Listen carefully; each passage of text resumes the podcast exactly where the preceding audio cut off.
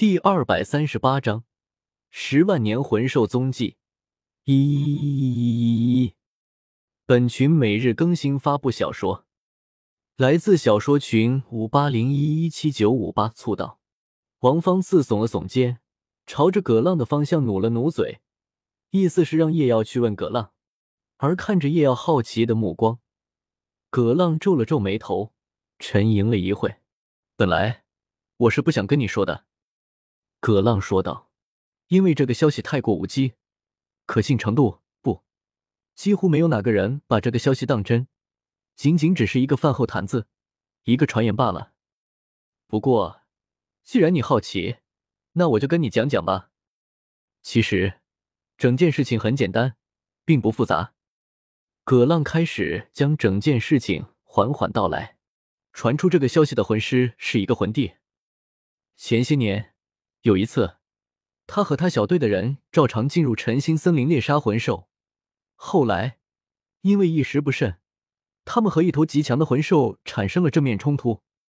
之后，他小队的其他人接连死去，而他也废掉了一只肩膀。面对不过受了一些不轻不重伤势的魂兽，他做出了一个大胆的决定。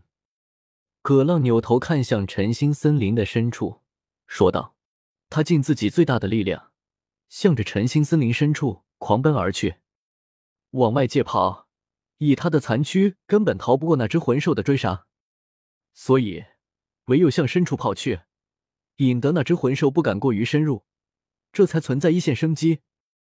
之后，按他的说法，当时他的意识已经模糊，他的心中只剩下了一个念头：跑，向深处跑。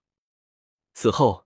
他不知道跑了多久，这一路上，他竟然好运的没有遇到任何一只魂兽。后来，据我们猜测，他应该是正好处于数个魂兽领域的交界之处，所以才在最大程度的避开了魂兽。听到这里，叶耀不由咂了咂嘴。如果从概率学上来讲，这种几率恐怕小的极为离谱啊！大概到什么地步呢？从理论上来说。放一只猴子在钢琴上乱跳，它也是有几率完整的弹出一首《欢乐颂》的。而那个好运的家伙，这几率比起这只猴子，恐怕也搞高不到哪里去吧。这种运气也是绝了，这就是天意啊，妥妥的命不该绝。放在里，这就是杠杠的主角命啊。随后，他跑到自己的体力全部耗尽，这才晕倒在地上。他本来以为他要死了。他的左臂的伤口依旧在流血，然后他又狂奔许久，耗尽了魂力，又临近昏迷，恐怕等他这次睡着了，就再也起不来了吧。但是，在他昏迷之前，他似乎看到了一抹金色的光芒。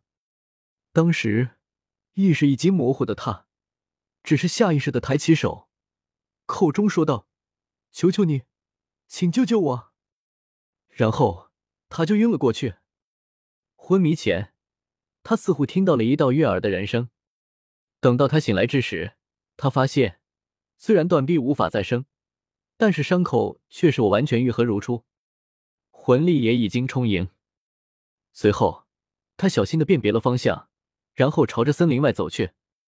在这期间，他惊恐的发现，他已经完全跑到了晨星森林最核心的那片区域，因为。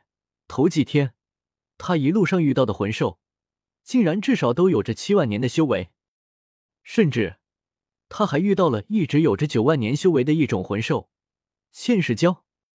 后来，他平安回到了小镇上，思索了很久的他，认为此前他昏迷前遇到的那一道金色的光芒，是一只魂兽——十万年魂兽。葛浪沉声道：“因为只有十万年魂兽。”才能够与口出人言。他说，他清楚的记得，他在昏迷前的的确确听到了有人说话。他说，总不可能有人能够始终生活在那样的人类禁区里吧？所以，他始终认定，救了他的，就是一只十万年魂兽。原来如此。叶耀点了点头，轻声道：“你当一个传言听听就行了，千万别当真。”葛浪摇了摇头。显然没真的把这个传言当回事。嘿，葛老鬼，这也是说不定的事吧？说不定那家伙说的是真的呢。王方子嘿嘿笑了笑，不过叶耀从他的神色上来看，显然他也是不太相信的，应该只是想和葛浪唱反调罢了。葛浪不屑的笑了笑，完全就没有搭理王方子的意思。那那位魂帝呢？他还在小镇上吗？叶耀问道。他已经走了，葛浪说道。自从那次之后，虽然伤势已然痊愈，但是身体残躯的他，到底是伤了元气，在魂师的道路上已经再无前进的可能。再加上他认为他的命是被魂兽救回来的，也不想再猎杀魂兽了，所以他离开了。听说是打算成家了，这或许就是一个独行魂师的宿命吧。王方次有些感叹的说道。瓦罐不离井口破，将军难免阵前亡。常在河边走，哪有不湿脚的？像这个魂帝一样，不过失去一条胳膊，还能留下一条性命的，已经是极好的了。更多的，不是死在魂兽手上，尸身都难以保留；要么就是死在仇家手上，等着好心人帮忙收尸。总之，能得善终的又有几个？气氛一时间变得沉重了起来，三人都没有再说话。那个魂帝还有再说什么吗？叶耀问道。都跟你说了，不要当真。葛浪皱了皱眉，不过想了一会，看叶耀这么有兴致，他还是说道：“他还说了，他晕倒的那个地方似乎有我，有很大的雾。雾吗？”还没等叶耀仔细思考。王方次突然脸色一变，低喝道：“停下，小心！”叶耀和葛浪两人神色一凛，停下脚步的同时，尽全力收敛起了自己的气息。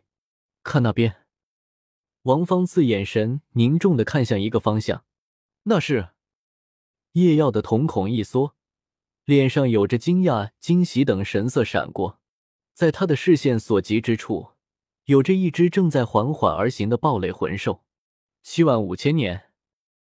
叶耀的目光有些灼热。